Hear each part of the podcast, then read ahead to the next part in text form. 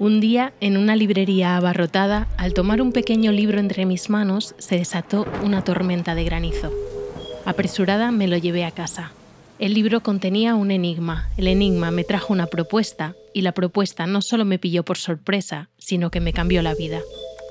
Me llamo Débora Marín y soy la nueva portavoz de la Sociedad Lectoescritora, un grupo antiquísimo de mujeres dedicadas a la lectura y la escritura en primera persona.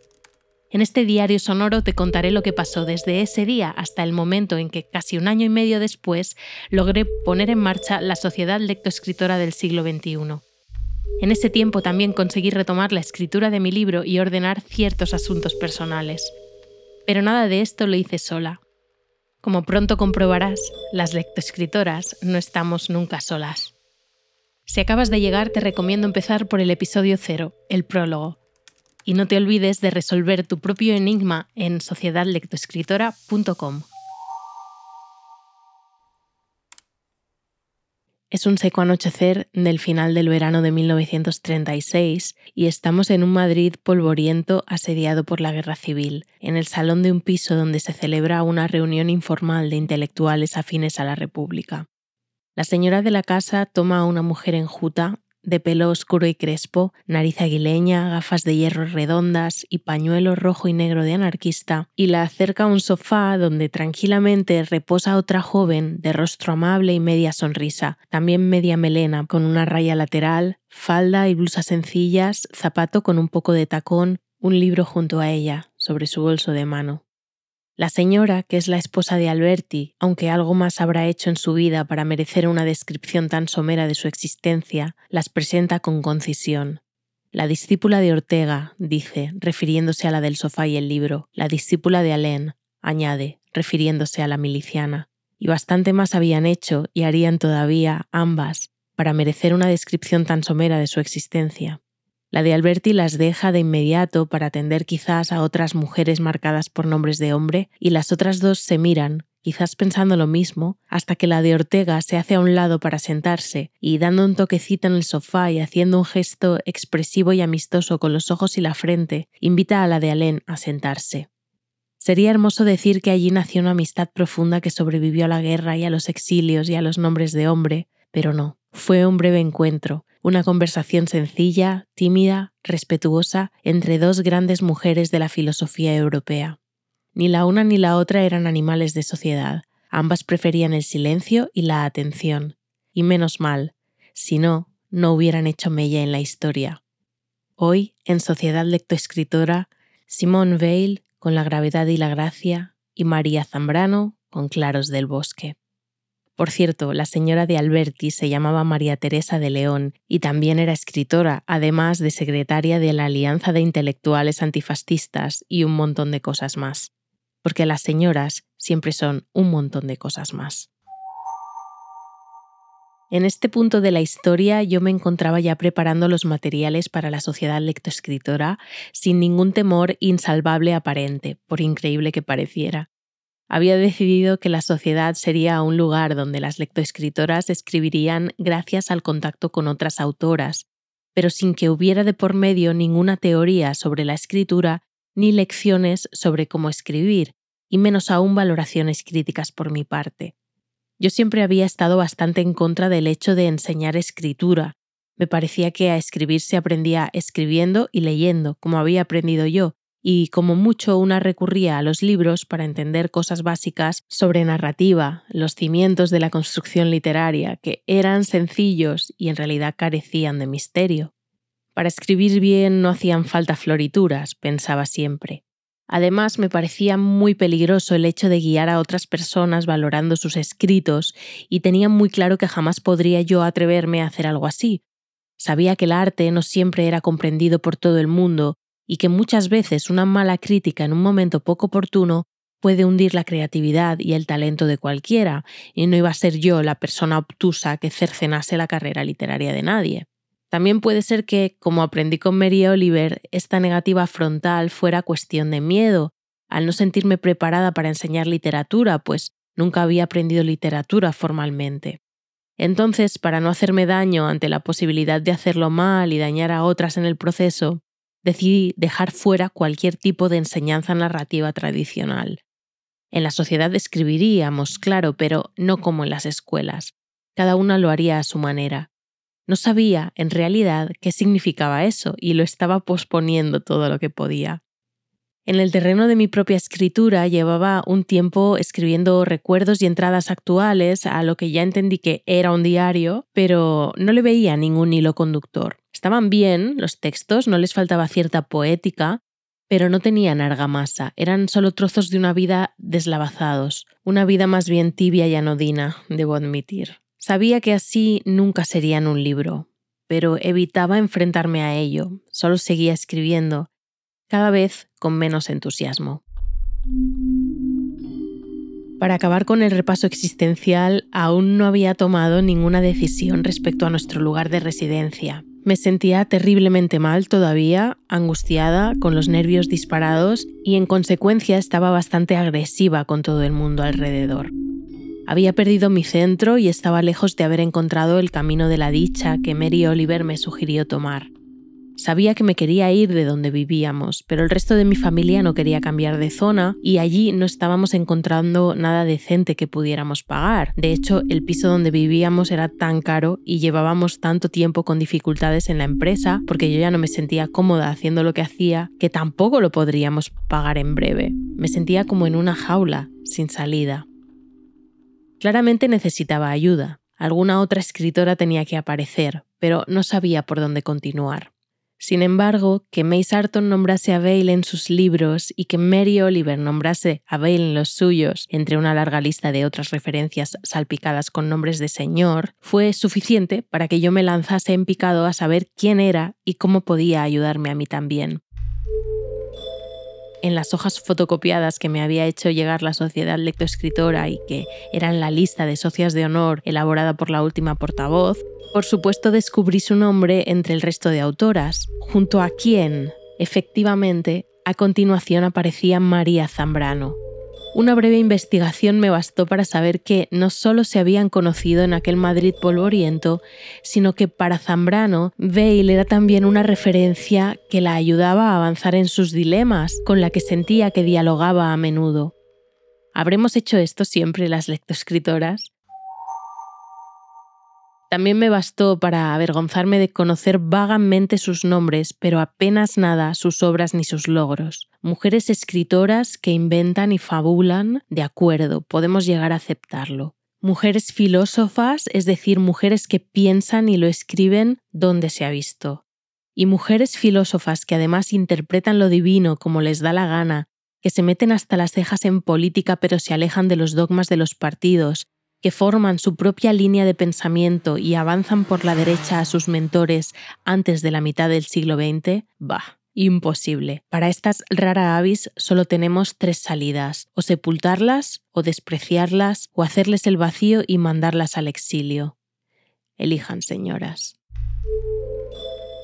Hija de judíos plenamente asimilados y agnósticos, hermana del que sería uno de los mejores matemáticos del siglo Simone Weil nació en París en 1909. Demostró una gran precocidad intelectual de inmediato y una solidaridad y autodisciplina feroces. Con seis años rechazó tomar azúcar por empatía con las tropas francesas en el frente. Con diez se autodeclaró bolchevique. A los doce leía griego clásico, luego latín, español, sánscrito incluso, educada en buenos colegios burgueses a los que escandalizaba por organizar protestas, por enseñar a los obreros en su tiempo libre y por proclamar sus ideas sin filtro, entró en la prestigiosa Escuela Normal de París donde estudió filosofía. En el examen de su promoción de Filosofía General y Lógica quedó la primera. Otra Simón, esta de Beauvoir, para su suerte no tan sepultada ni despreciada por la historia, quedó la segunda. De Beauvoir dejó constancia de un encuentro entre las dos. Una gran hambruna había sacudido China y me dijeron que ella prorrumpió en sollozos cuando recibió aquella noticia. Esas lágrimas me obligaron a respetarla aún más que por sus dotes para la filosofía. La envidiaba porque tenía un corazón capaz de latir para todo el mundo. Un día pude conocerla, no sé cómo entablamos conversación. Me explicó, en un tono cortante, que una sola cosa contaba hoy en toda la tierra, una revolución que diera de comer a todo el mundo. De manera no menos perentoria le objeté que el problema no es hacer felices a los hombres, sino encontrar un sentido a su existencia. Ella me miró fijamente. ¿Cómo se nota que usted nunca ha pasado hambre? Este fue el final de nuestras relaciones. En esa época, Vale se hizo famosa por sus opiniones radicales y por su apariencia. Decidió que debía parecer más un hombre, usar trajes chaquetas serios y austeros y dejar de lado amoríos y otros asuntos menores para seguir plenamente su vocación de ayudar a los desfavorecidos. A pesar de tener ideas comunistas, nunca se afilió al partido y poco a poco empezó además a criticar el marxismo, pues ella no dudaba en señalar cualquier fisura o cualquier incoherencia. En cuanto Hitler subió al poder en Alemania, se dedicó a ayudar a cientos de comunistas alemanes a salir de allí cuanto antes.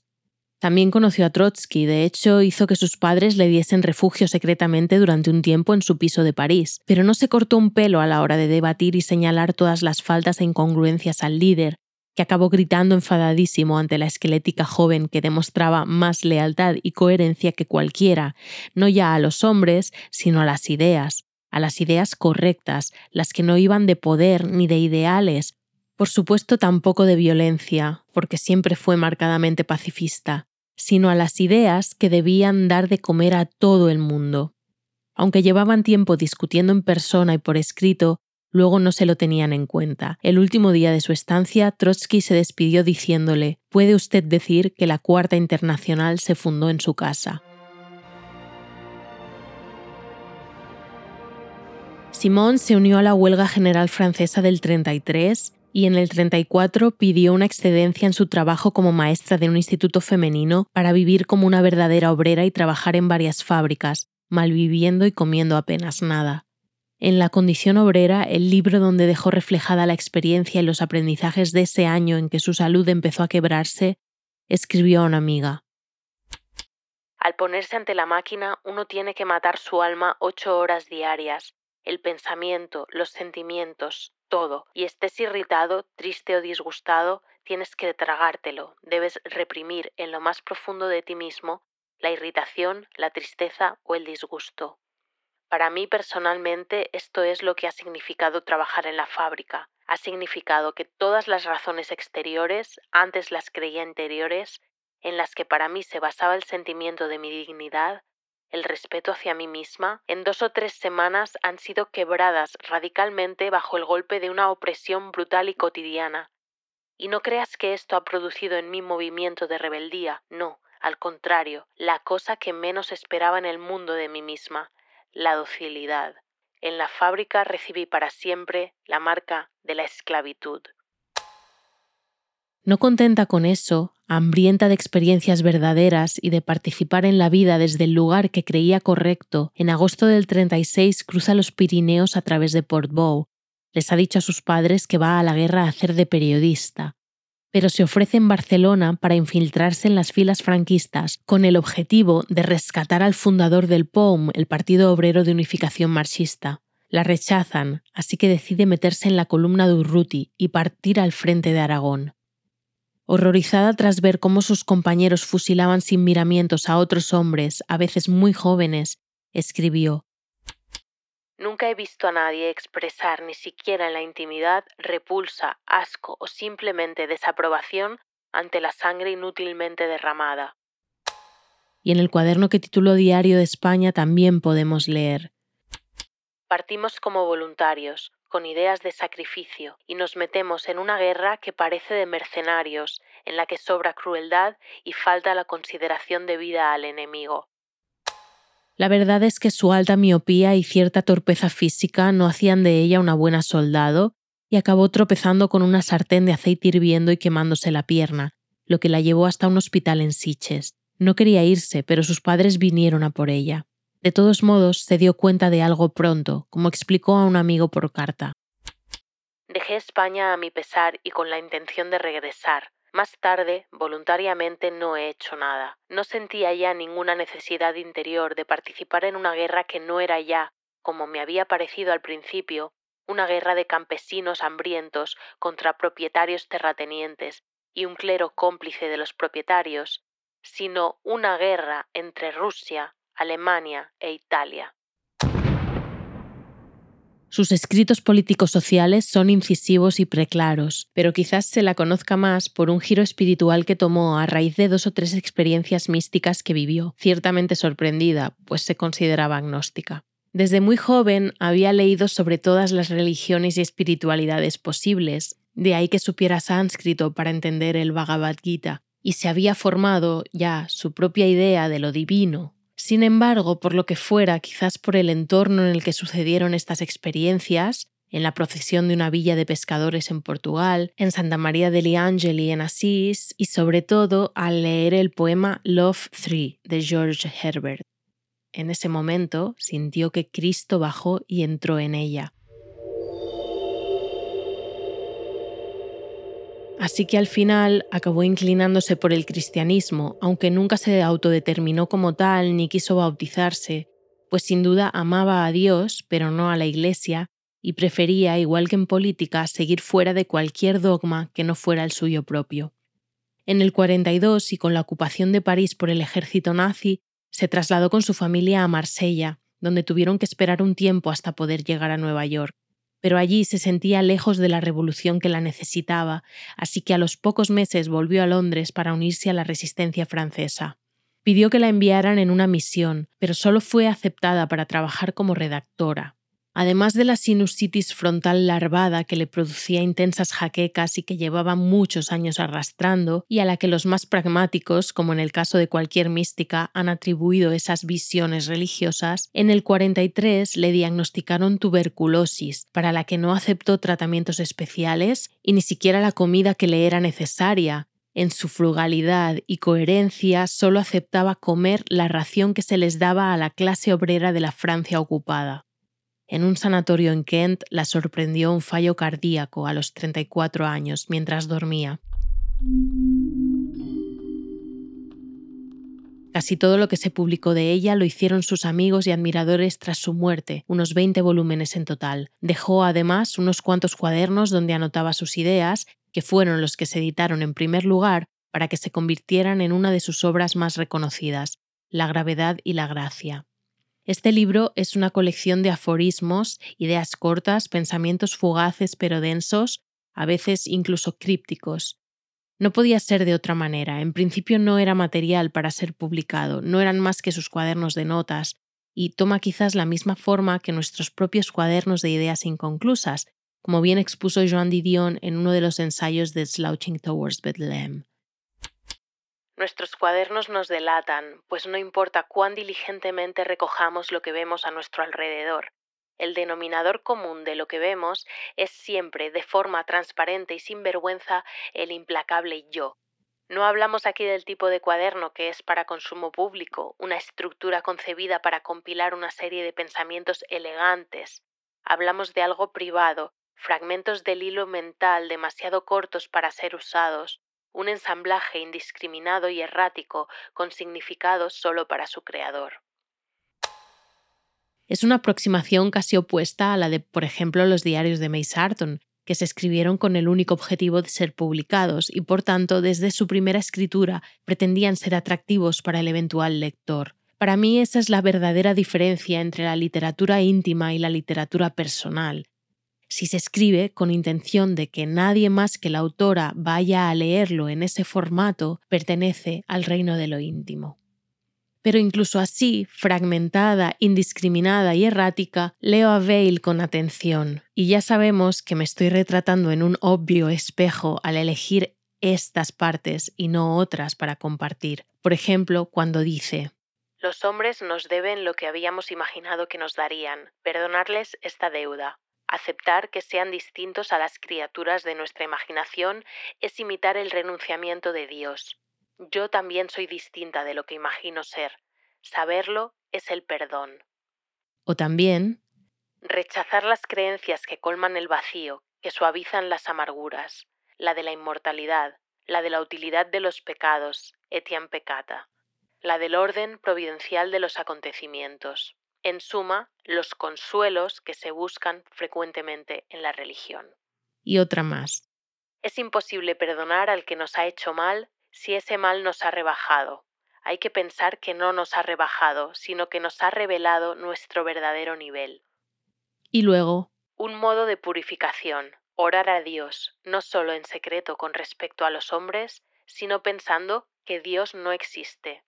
Otra. Es una cobardía buscar en los que se ama o desear darles otro consuelo que el que nos dan las obras de arte, que nos ayudan por el simple hecho de que existen. O bien, hay que tratar de encontrar en el ámbito de las relaciones entre el hombre y lo sobrenatural una precisión que sea más que matemática, algo que sea más preciso que la ciencia.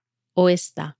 No podrías haber nacido en mejor época que esta en que todo se ha perdido. O quizás esta otra. No te dejes encarcelar por ningún afecto, preserva tu soledad. Si alguna vez ocurre que se te ofrezca un afecto verdadero, aquel día no habrá oposición entre la soledad interior y la amistad, sino al contrario, precisamente lo reconocerás por ese indicio infalible. Los demás afectos deben someterse a una disciplina severa. O esta, por último, que me conecta también con Zambrano y con su obra Claros del Bosque, a la que llegaremos en breve. El hombre no escapa a las leyes de este mundo sino por la duración de un relámpago, instantes de tregua, de contemplación, de intuición pura, de vacío mental, de aceptación del vacío moral. Solo por esos instantes es capaz de lo sobrenatural.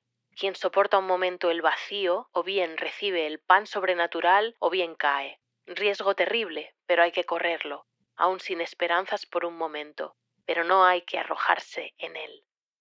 Podría seguir, pero creo que es mejor leerla que escuchar a alguien leyéndola, pues en textos como estos en particular, la voz propia es la que marca la interiorización y la interpretación necesarias. Mi tono, por supuesto, no será tu tono, y mi selección, por supuesto, no será tu selección.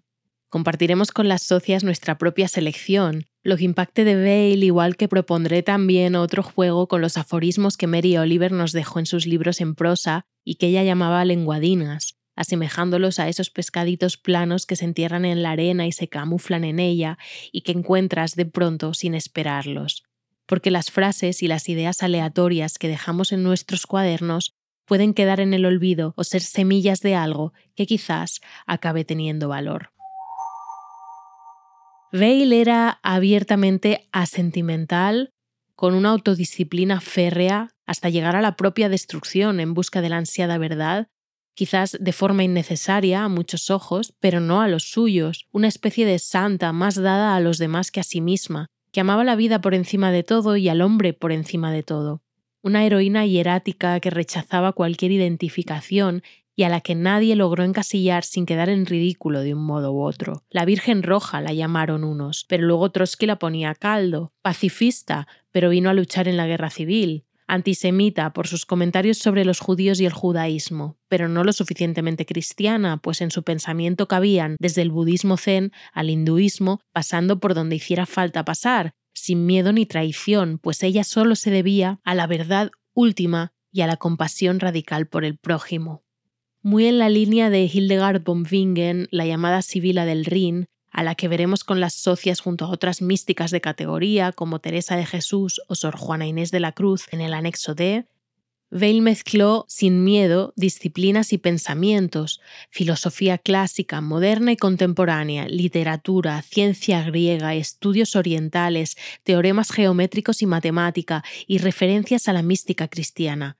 Creía que la especialización era un obstáculo para el conocimiento, y al estilo de su amada Grecia clásica se convirtió en una filósofa científica, política, artista mística. En su última obra, que quedó inconclusa, Echar raíces, con un subtítulo autoexplicativo como Preludio a una declaración de deberes hacia el ser humano, elabora lo que sería casi casi un tratado de la civilización, poniendo por delante la idea de que la noción de derecho debe apoyarse en la de obligación, por ejemplo, reconoce que un ser humano tiene derecho a alimentarse como es debido, pero ese derecho no prosperará sin la obligación sobre la que se sostiene, es decir, la de dar de comer al que pasa hambre. El hambriento seguirá hambriento mientras otro, igual, no sienta la obligación moral de darle alimento. Sin la obligación, el derecho es solo palabrería. Quizás por ello ella misma se sintió tanto en la obligación como con el derecho de negarse el alimento que finalmente, al poco de escribir estas teorías, acabó con ella. Sirvió, como siempre hizo, férreamente, con su propio ejemplo. Así que Mary Oliver y May Sarton me llevaron hasta Vail y entonces la Sociedad Lectoescritora me ofreció a Zambrano. Había escuchado su nombre entre las recientemente reivindicadas sin sombrero, las mujeres olvidadas de la generación del 27, pero no tenía idea de lo que el destino me tenía reservado. María Francisca Águeda Araceli Asunción Carolina Magdalena Rafael de la Santísima Trinidad Zambrano Alarcón, nacida en 1904 en Vélez, Málaga, donde sus padres trabajaban como maestros, pero no tardaron en ser destinados a Madrid y luego a Segovia, donde a los 13 años se enamoró perdidamente de un primo carnal hasta que la familia lo mandó a Japón para separarlos. Luego mantuvo una relación con otro joven y tuvieron un hijo que murió al poco de nacer. A los 20 años volvió con su familia a Madrid y allí se matriculó en filosofía, donde aprendió de grandes maestros, entre ellos el consabido Ortega y Gasset, que dijo de ella que era con diferencia su mejor pupila. Escribió muchos artículos y ensayos de carácter político, dio clases de filosofía, superó una tuberculosis que casi acaba con ella, ya venía de un estado de salud siempre precario. También le ofrecieron una candidatura a las Cortes por el PSOE que ella rechazó pero siempre se mantuvo activa por la República hasta el punto de cometer lo que consideró el peor error de su vida política, pues, movida por Ortega, firmó la creación del Frente Español, una plataforma que nació con unos valores, pero que pronto se revelaría como fascista y que enseguida ella misma, gracias al poder que tenía dentro, disolvió por completo. Sin embargo, de sus estatutos nació la Falange poco después, cosa que la desagradó profundamente. A partir de entonces se negó a participar en política de partidos, aunque siempre fue fiel a sus valores republicanos, participando en numerosos comités y asociaciones, entre ellas la Alianza de Intelectuales Antifascistas y las Misiones Pedagógicas. También dio clase en la residencia de señoritas. En septiembre del 36 se casó con un historiador que consiguió un cargo en la Embajada de Chile y viajaron hacia allá, para volver tan solo ocho meses después, precisamente cuando todos se iban porque la guerra estaba perdida, ya que consideraban que se les necesitaba. Él marchó al frente, ella se metió en toda clase de acciones en defensa de la República. Al principio del 38 van a Barcelona, donde ella enseñará en la universidad y verá morir a su padre, pero cuando la ciudad cae, no les queda más remedio que iniciar un exilio forzoso, primero en Francia, luego en múltiples países de América, luego en Italia, luego en Francia de nuevo. Parece que su vida fue un continuo movimiento involuntario. No en vano el exilio es uno de sus grandes temas literarios. Cuando me sumergí en la obra de Zambrano, que no he de decir que me resultase una tarea sencilla ni una lectura que pudiera hacer a la ligera, algo me detuvo. Paré de leer, de escribir o de pensar siquiera, Sabía que había algo que no estaba bien, algo que me faltaba, algo que me impedía seguir el hilo mental que trataba de desenredar. Me levanté una mañana sin saber cómo seguir, dilatando el momento de sentarme en el despacho a escribir sobre ella, un poco o bastante borrosa. Tenía que contar lo más esencial de Zambrano, al menos lo más esencial desde la óptica de la sociedad lectoescritora, pero era posible que ni yo misma lo estuviera entendiendo, puesto que mi escritura no arrancaba. Tenía dos obras elegidas para trabajar. La Confesión, Género Literario y Método, publicada en 1943, que veremos dentro de la sociedad para poder pensar sobre nuestra propia escritura, y Claros del Bosque, de 1977. La confesión fue escrita en la primera época de su exilio, en México, alejada de su madre enferma y su querida y jovencísima hermana Araceli, reciente viuda y al borde de la locura después de sufrir serias torturas por parte de la Gestapo, que malvivían en un país ocupado y a las que no podía de ningún modo ir a visitar ni ayudar, trató de conjurar su malestar formulando un método y reflexión sobre la escritura del género confesional, que tenía la esperanza de que pudiera ayudar y cambiar tanto al escritor como al lector. Claros del Bosque, en cambio, fue escrita casi 30 años después en una casa de campo a la que llamaban La Pies, en el Jura francés, donde se retiraron las hermanas a finales de los 60 cuando las echaron literalmente de Roma por una denuncia fascista amparada en el mal olor y la falta de higiene asociada a las decenas de gatos que vivían en su casa, previo aviso al gobierno francés de que eran, literalmente de nuevo, personas peligrosas. María dedicó el libro a su hermana, que murió en el 72 mientras ella lo escribía. En aquella época Zambrano subsistía con apenas nada, gracias a los artículos de prensa que escribía frenéticamente. Decía que no tenía ni para jabón y que ningún gobierno le ayudaba. Por suerte, más o menos a partir de entonces, y más despacio de lo que merecía, empezó a reivindicarse su obra desde España, y se le concedieron, antes de su muerte en 1991, un montón de premios y reconocimientos, un doctorado honoris causa, el Príncipe de Asturias y hasta el Cervantes. En el 84 volvió a Madrid después de un exilio demasiado eterno, del que llegó a decir que era su verdadera patria. Todos los análisis que había leído de ambas obras me parecían confusos, pero me culpaba a mí, por supuesto, de estar dispersa quizás o de no ser suficientemente inteligente para entenderlos. A ver, me dije, ¿qué me importa de Zambrano a mí y solo a mí? ¿Qué querría yo contar sobre ella en la sociedad? Me hice un té para ver si me despejaba y lo dejé reposar en la mesa del despacho junto a unos papeles de mi pareja asomaba la esquina superior derecha de un aviso de citación para el Hospital Valdebron de oftalmología. En realidad lo único que leí fue E. Kierkegaard Bioska, el médico que le atendió en aquella visita que tenía programada hacía unos días. Kierkegaard. A ver, estaban escritos con una letra E de diferencia, pero no podía ser casualidad. Claro que Kierkegaard. Puse en Google Kierkegaard y María Zambrano. 528.000 resultados. Veamos. Una tesis de Laura Llevadot, en primer lugar, titulada La ética de la escritura, Zambrano y Kierkegaard, me dio la solución. La comentaré en profundidad con las socias en el anexo D. La síntesis de la tesis dice así. El presente trabajo trata de cuestionar la tesis interpretativa según la cual tanto la obra de Zambrano como la de Kierkegaard serían filosófico-poéticas, Teniendo en cuenta las críticas que ambos dirigen tanto a la filosofía como a la poesía, cabría entender su pensamiento como la búsqueda de una escritura ética, esto es, un estilo que parte del fracaso de la filosofía y la poesía para transformar la vida del lector.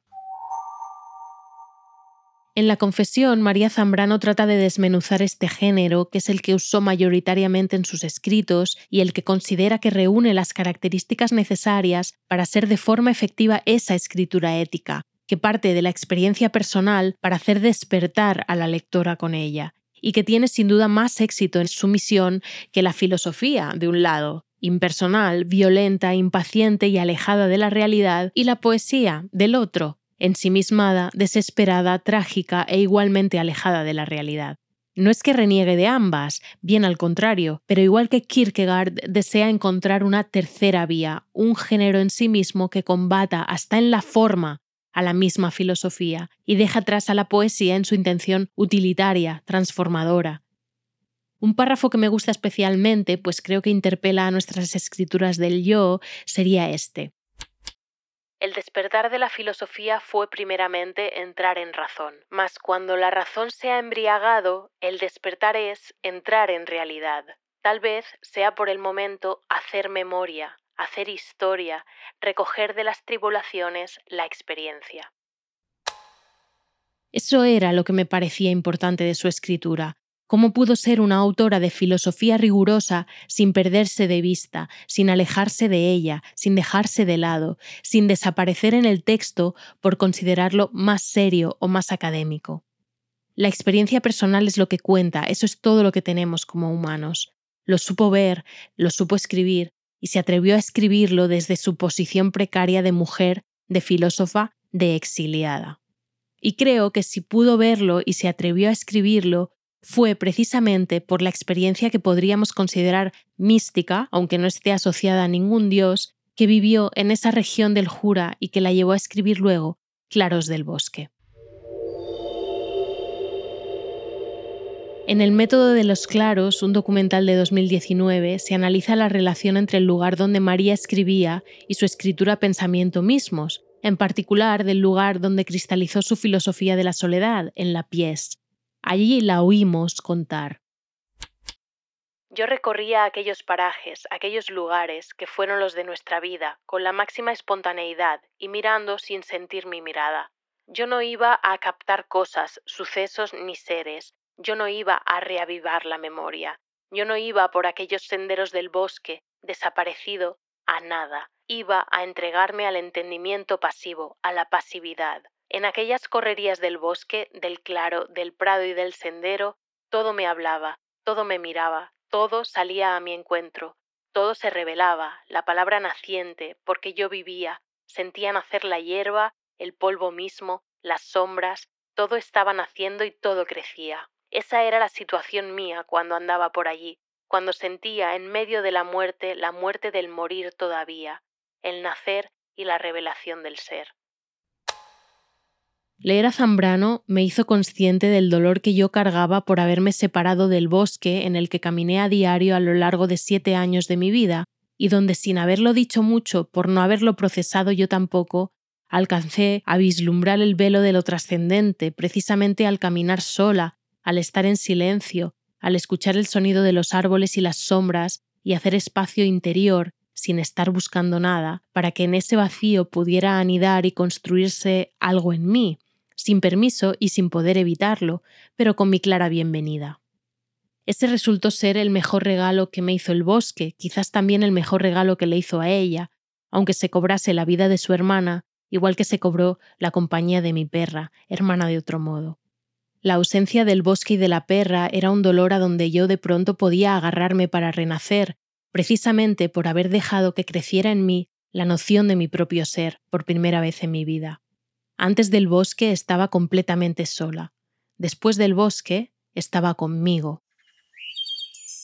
Y por eso, y por tanto más, he elegido Claros del Bosque y no cualquiera de sus otras obras para compartir en la sociedad lectoescritora, por parecerme más viva, más madura quizás, más amorosa y abierta, más cerca de llegar, si es posible eso, a una verdad más certera. Sobre la vida, no, no necesariamente, solo sobre nosotras mismas, que somos la vida en sí. ¿Qué es entonces el claro del bosque? Es el despertar que sucede al adentrarse en el vacío interno. Según sus palabras, el claro del bosque es un centro en el que no siempre es posible entrar. Desde la linde se le mira y el aparecer de algunas huellas de animales no ayuda a dar ese paso. Es otro reino que un alma habita y guarda. Algún pájaro avisa y llama a ir hasta donde vaya marcando su voz, y se la obedece. Luego no se encuentra nada, nada que no sea un lugar intacto que parece haberse abierto en ese solo instante y que nunca más se dará así. No hay que buscarlo, no hay que buscar. Es la lección inmediata de los claros del bosque. No hay que ir a buscarlos ni tampoco a buscar nada de ellos, nada determinado, prefigurado, consabido y la analogía del claro con el templo puede desviar la atención. Y nos da después una explicación a la ansiedad contemporánea.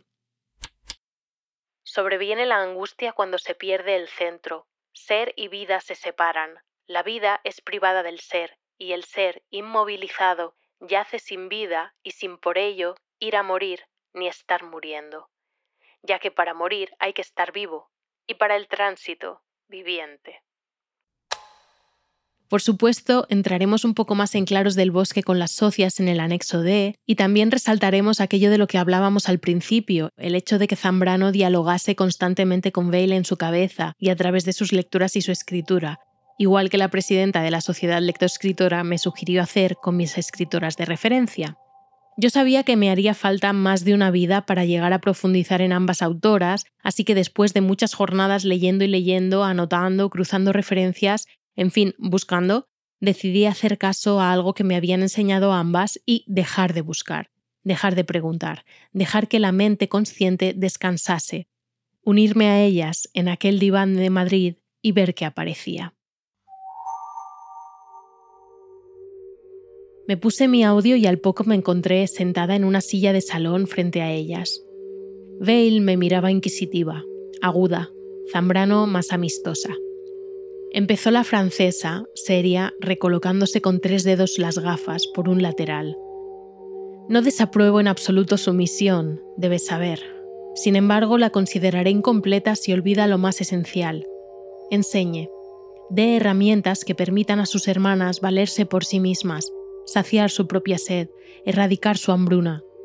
No se guarde, no se canse de investigar, no se conforme. Estará cansada, no lo dudo, dudará de sí misma, estoy segura. Habrá días en los que las fuerzas parecerán abandonarla. Entonces quizás pueda acordarse de mí. No he sido más que una cosa en mi vida, insistente, sea insistente, punzante incluso. No calle ante nada ni nadie. No ha llegado aquí por casualidad, la escritura no es un pasatiempo. Nada de esto es una afición de señoritas burguesas. Estamos aquí para la revolución. Si no, le aseguro que a esta cita no me hubiera presentado. Estoy segura de que la señora Zambrano compartirá esta opinión. Haciendo un pequeño gesto de cansancio, como si hablarme le hubiera supuesto demasiado esfuerzo, como si todo fuera una obviedad que sin embargo se había sentido en obligación de trasladarme, dedicó una breve mirada a su compañera de asiento, como dándole paso para hablar. María se tomó su tiempo, sin dejar de sonreír quedamente, hasta que dijo, Sé por qué está usted aquí, o más bien, por qué cree usted que está aquí. Pero no se equivoque, nada de esto sustituirá el vacío que carga por no estar escribiendo lo que su alma necesita escribir. No desapruebo su misión respecto a la sociedad, no me malinterprete. Lo que trato de sugerir es que no abandone sus letras, las otras, las que le hablan desde el claro del bosque, las que teme poner sobre el papel, las que no toleraría mal escribir. Esas son precisamente las que debe escribir, bien o mal, como sea. No sustituya una misión, por más necesaria que le parezca, por la misión de su ser. Como dice la señorita Vale, piense en nosotras, Hacer lo que debíamos hacer nunca nos impidió hacer lo que sentíamos hacer. Escribimos a través de cualquier dificultad, de cualquier destierro. Nos hicimos paso como pudimos. No se engañe, no sobrevivirá si no lo hace. Esto es lo que espero necesitaba escuchar hoy. Me encuentro como desnuda, como pillada en falta, un poco como reñida por dos maestras que sé que quieren mi bien. Noto las manos temblorosas, las lágrimas amenazan con derramarse.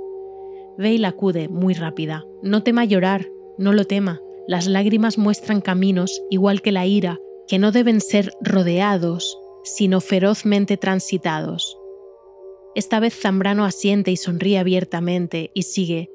Han dicho mucho de nosotras, pero lo que no han dicho es esto. Hace falta ser muy sensible para ser tan implacable. Sin esa sensibilidad, no se despierta y no se desea sacudir el mundo para cambiarlo. Vaya, vuelva, no se demore y no se apure, no tiene nada para darnos porque no hay nada material que podamos desear. Nuestros deseos ya han sido expresados. Va a encontrar sus bolsillos vacíos. Efectivamente, durante un instante, no solo mis bolsillos están vacíos, yo estoy vacía. No me malinterpretes, vacía como ellas querrían.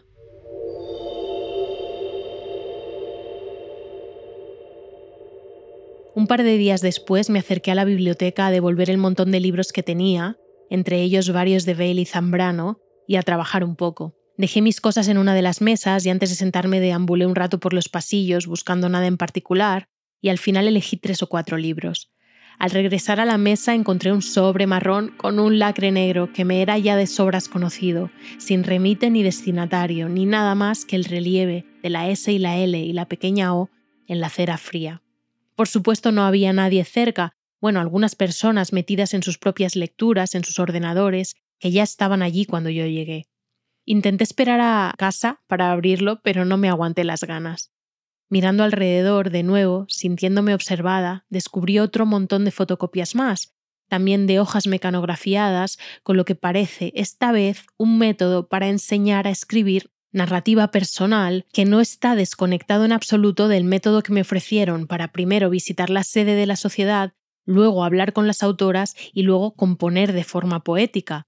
Todo está basado en los mismos principios, tratando de trasladar el inconsciente al consciente de modo que la escritura quede impregnada de verdad personal. El corazón me iba muy rápido y no es porque me sintiera observada. Vale me dijo que enseñase, cosa que yo había siempre dudado por considerar que la escritura era inenseñable, y Zambrano me dijo que no olvidase mi propia escritura. Tenía la impresión de que con estos documentos tenía un buen punto de partida para ambas cosas, y además no estaba nada alejado de las cábalas que yo misma había hecho, incluso de los intentos que yo misma había tratado de componer tanto para la enseñanza como para mi escritura. Me fui a mi casa muy ligera. Aquella noche tuve un sueño muy extraño.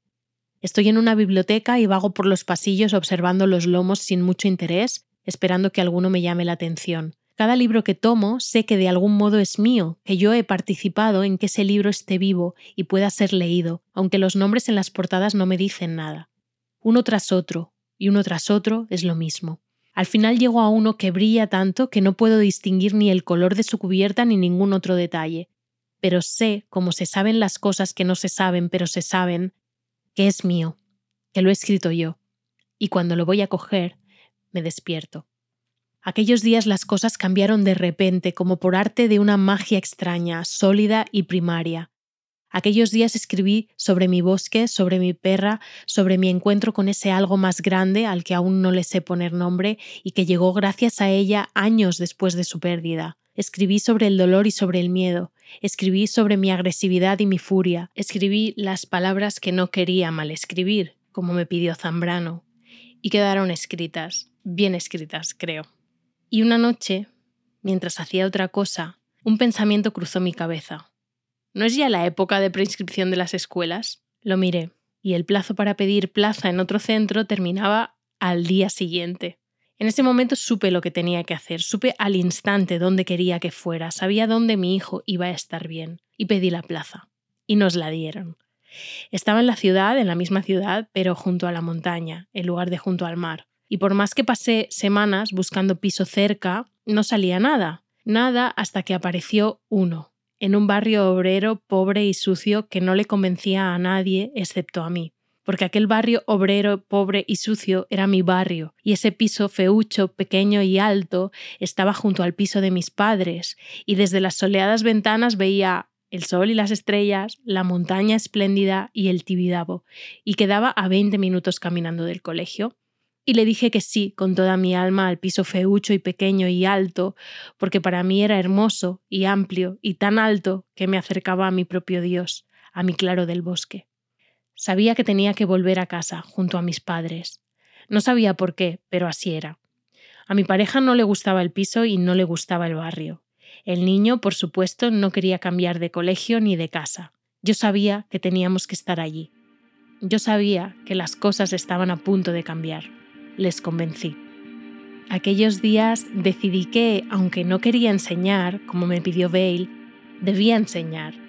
Así que tomé los documentos de la sociedad como punto de partida y me puse a investigar todavía más sobre cómo podía compartir con las socias lo que significa escribir sobre una misma, sin dogmas, sin instrucciones, manteniendo su total y preciosa individualidad. Sí, las socias necesitaban guía a la hora de encontrar sus propias palabras en las páginas y yo iba a intentarlo. Tendría que ser a mi manera, con un método que quizás ninguna escuela de escritura aprobaría, pero en fin, es que no podía ser de otro modo. Me parecía probablemente la tarea más compleja y más imposible a la que me había enfrentado jamás. Y por eso la elegí. Hace falta ser muy sensible para ser tan implacable.